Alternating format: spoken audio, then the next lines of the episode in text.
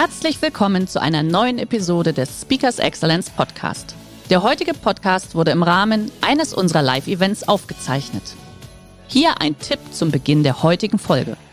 Schau doch gerne mal auf unserer Excellence Academy vorbei. Hier findest du rund um die Uhr eine große Auswahl an exklusiven Online-Videokursen von hochkarätigen Speakern.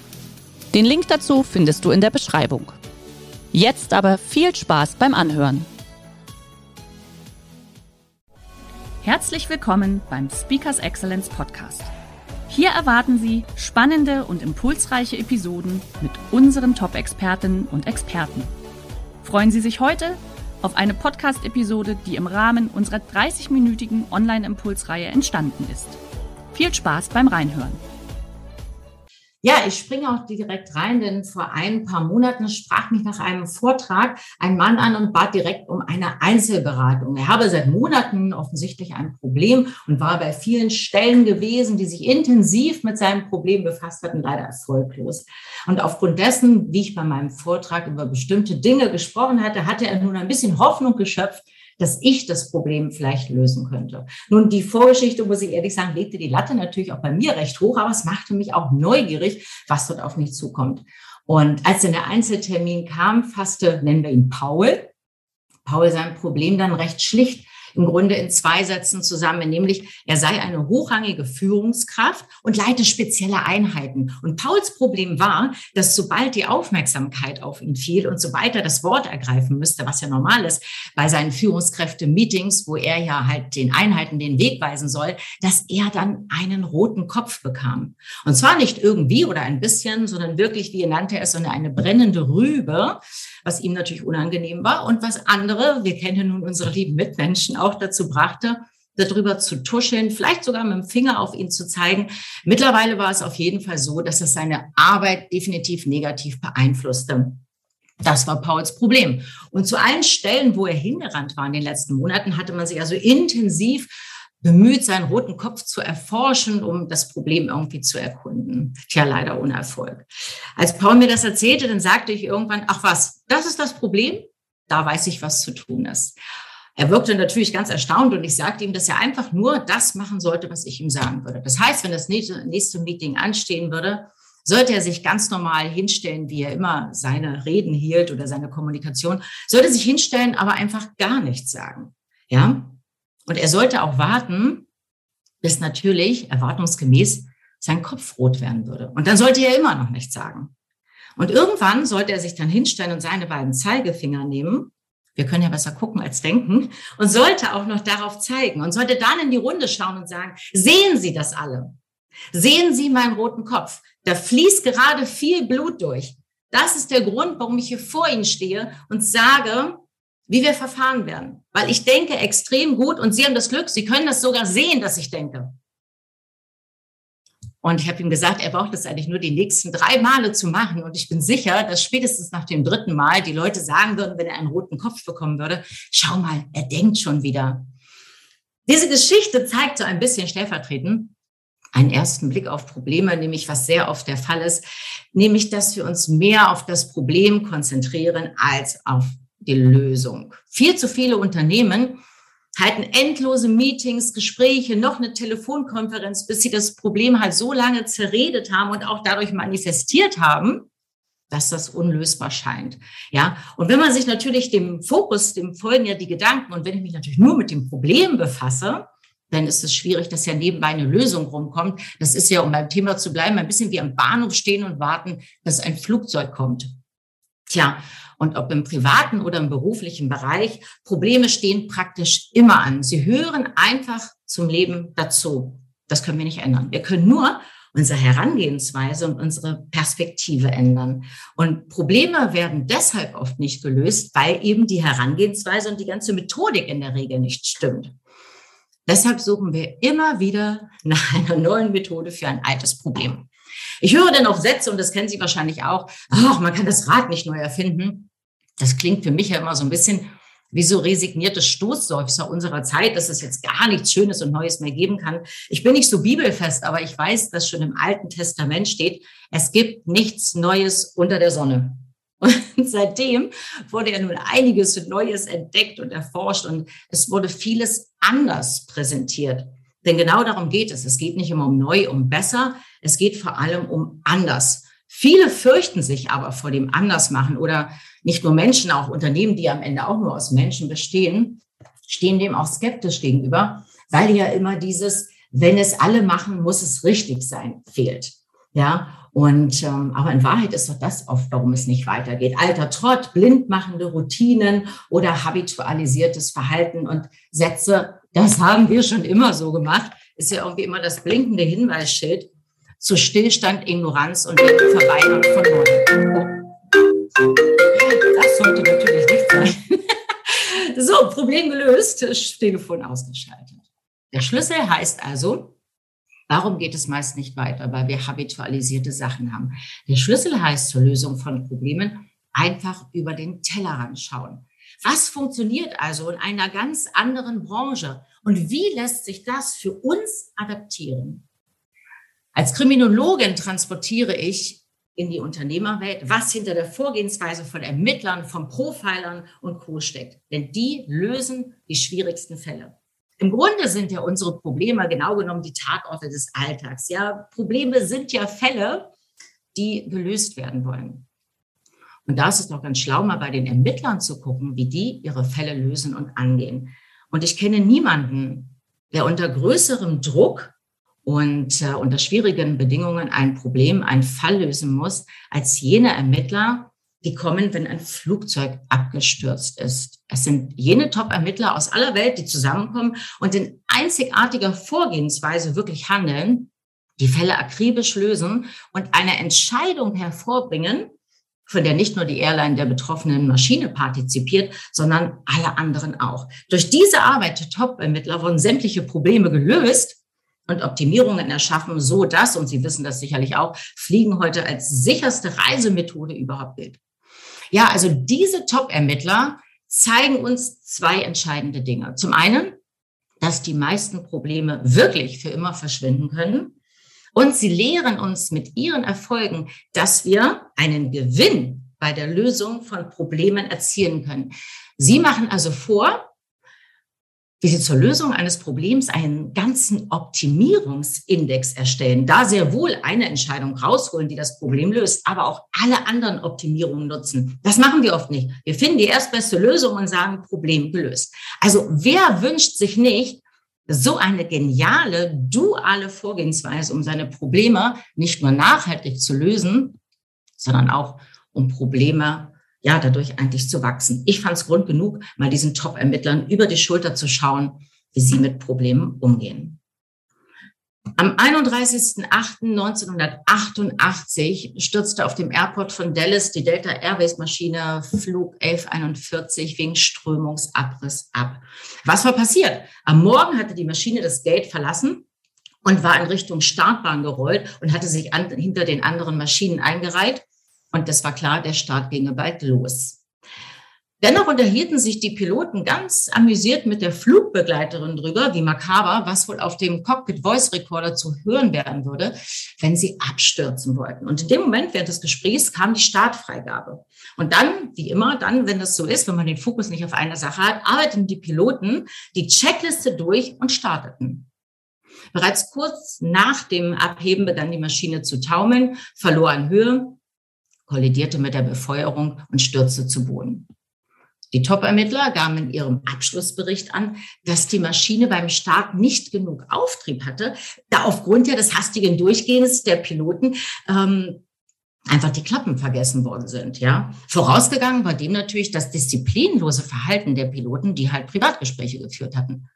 Jetzt würden die meisten sagen, im Unternehmen oder vielleicht auch Privatleben, der Pilot ist schuld an dem Problem. Das läuft ja ganz oft so. Wenn der Schuldige gefunden, scheint er das Problem vermeintlich gelöst.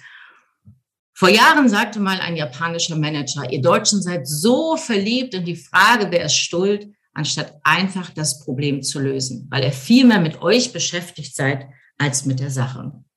Was können wir also von den Top-Ermittlern lernen? Die Top-Ermittler fragen nicht, wer ist schuld, sondern was ist passiert. Denn die Frage nach dem, wer ist schuld, führt einfach in eine Sackgasse. Also mit dem Namen irgendeines Menschen ist ja das ähm, Problem nicht gelöst. Ja, ist auch bei der Lösung nicht geholfen. Denn wer glaubt, dass nur einzelne Personen an einem, Person, an einem Problem schuldig sind, ähm, die glauben ja auch, dass Bleistifte Rechtschreibfehler machen. Also, das Wichtigste für die Lösung eines Problems ist, suchen Sie nicht nach dem Wer, sondern suchen Sie nach dem Was. Die Ermittler entscheiden lediglich, war es Mensch oder war es Maschine oder deren Zusammenspiel. Das heißt, bezogen auf den beruflichen oder privaten Bereich würde das bedeuten, war es Mensch oder war es Ablauf, Prozess und System und das Zusammenspiel? Also die Suche nach dem Wer ist beim Lösen eines Problems viel zu eindimensional. Genau dieser Weg wird aber im Alltag oft gegangen. Die oder der Schuld, an der oder dem liegt es, klasse, Problem gelöst. Falsch. So wird das Problem bald wieder vor der Tür stehen. Adaptieren Sie die Methode und suchen Sie nicht den Schuldigen, sondern fragen Sie, was ist passiert. Die Kollision einer 747 der KLM und einer 747 der Pan Am, also von zwei Boeings am 27. März 1977, gilt bis heute als schlimmste Katastrophe der Luftfahrt, mal abgesehen von terroristischer Beteiligung. Die 747 der Pan Am war gelandet auf Teneriffa und die KLM-Maschine war auch auf Teneriffa gelandet. Dieser Flughafen war aber wegen Bombenexplosion und Bombendrohung gesperrt. Als am Nachmittag dieser Flughafen wieder frei geworden ist, dann bekamen diese beiden Maschinen, also die der KLM und die Pan Am, bekamen die Streckenfreigabe und den Triebwerksstart von den Fluglotsen. So, das bedeutete, die KLM sollte also zuerst loslegen. Das hieß, die KLM-Maschine rollte ein Stück entgegen der Startbahn, die Startbahn hinunter, sollte über eine Querbahn, das kennen Sie alle, wenn Sie mal aus dem Fenster schauen beim Fliegen, und dann zu einem parallel verlaufenden Taxiway hinunterfahren, 180 Grad drehen und dort auf den Start warten. Das gleiche sollte die Penne-Maschine tun. Auch ein Stück entgegengesetzt zur Fahrbahn rollen, über die Querbahn, Taxiway und sie hinten einreihen.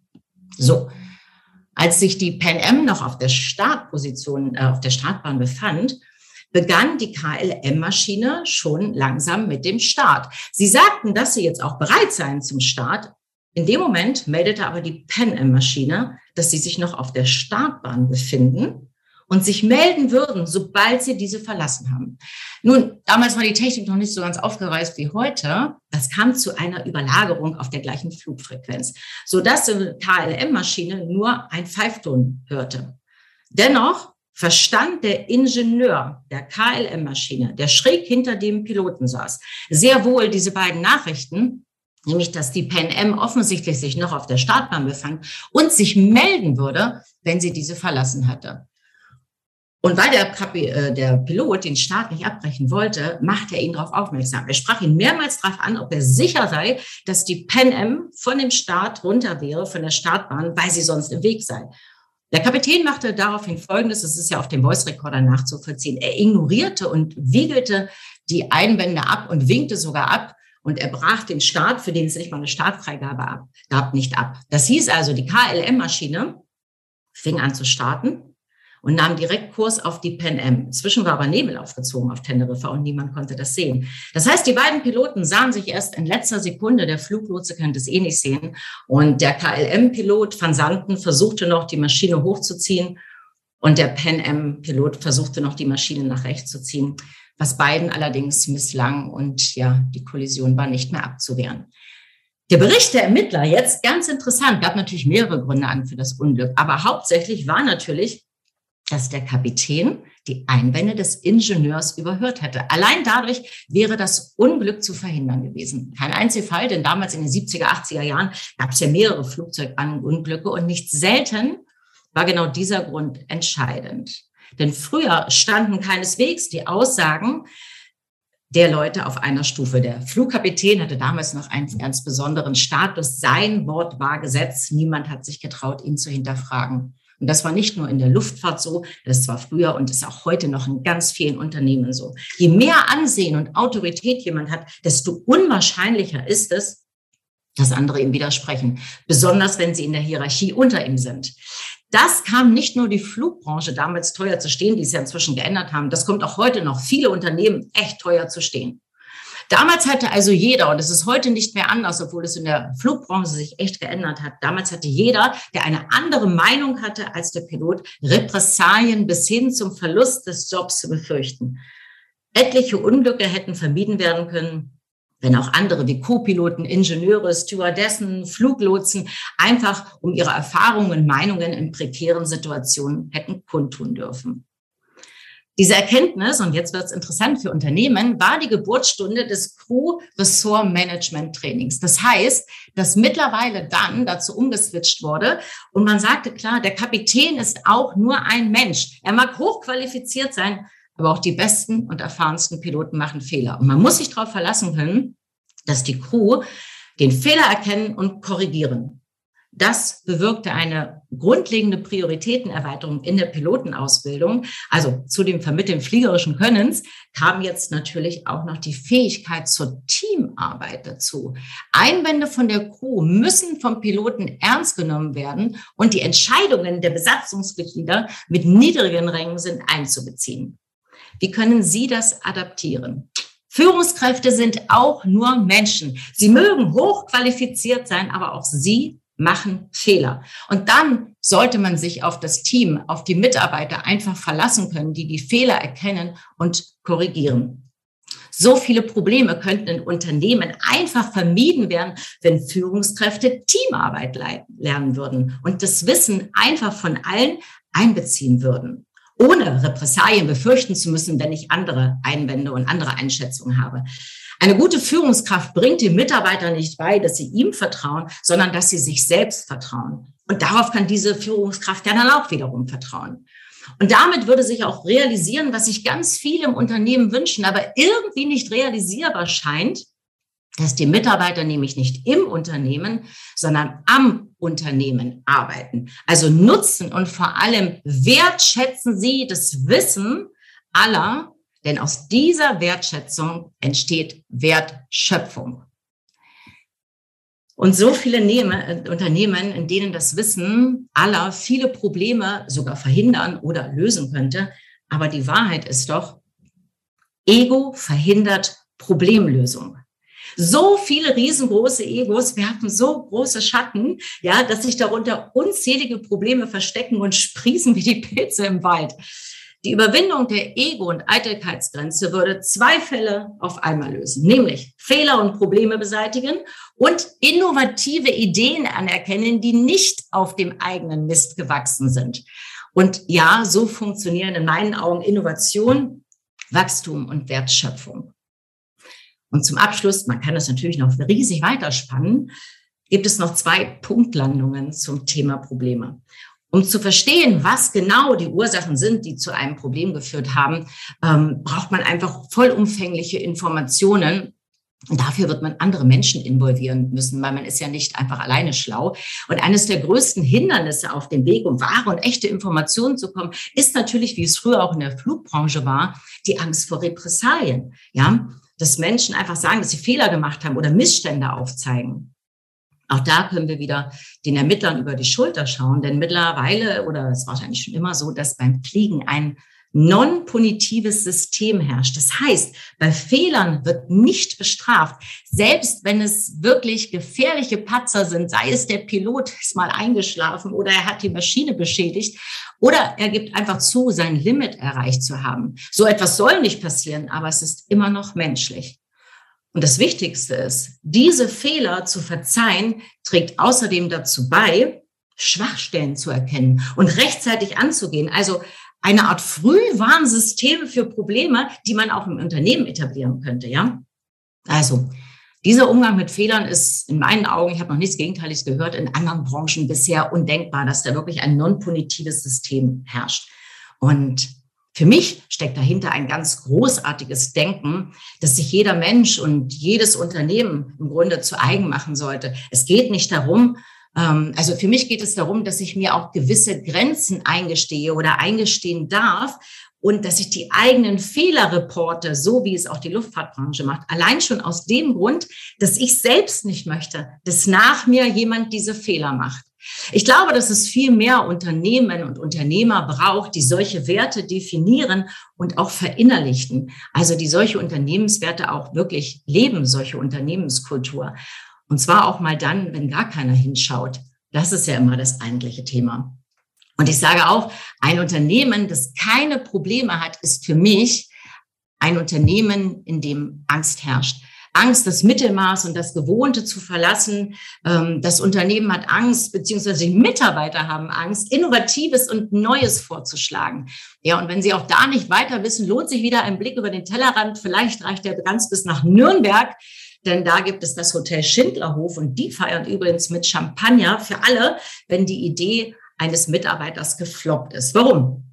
Die Führung des Hotels hat erkannt, dass in einem positiven Umgang mit Irrtümern, Fehlern oder Problemen ja in Wahrheit Wachstum liegen, weil die Mitarbeiter aktiv neue Ideen einbringen können, ohne Angst zu haben, dass jemand lacht oder sie bloßgestellt werden. Sie trauen sich mehr zu, sie sind motiviert, ständig Optimierungen hervorzubringen. Das ist am Unternehmen arbeiten und nicht im Unternehmen. Und so entsteht natürlich auch hier aus der Wertschätzung der Ideen eine wirkliche Wertschöpfung. Und im schlimmsten Fall gibt es dort ein Gläschen Champagner, wenn das ganze Ding gefloppt ist.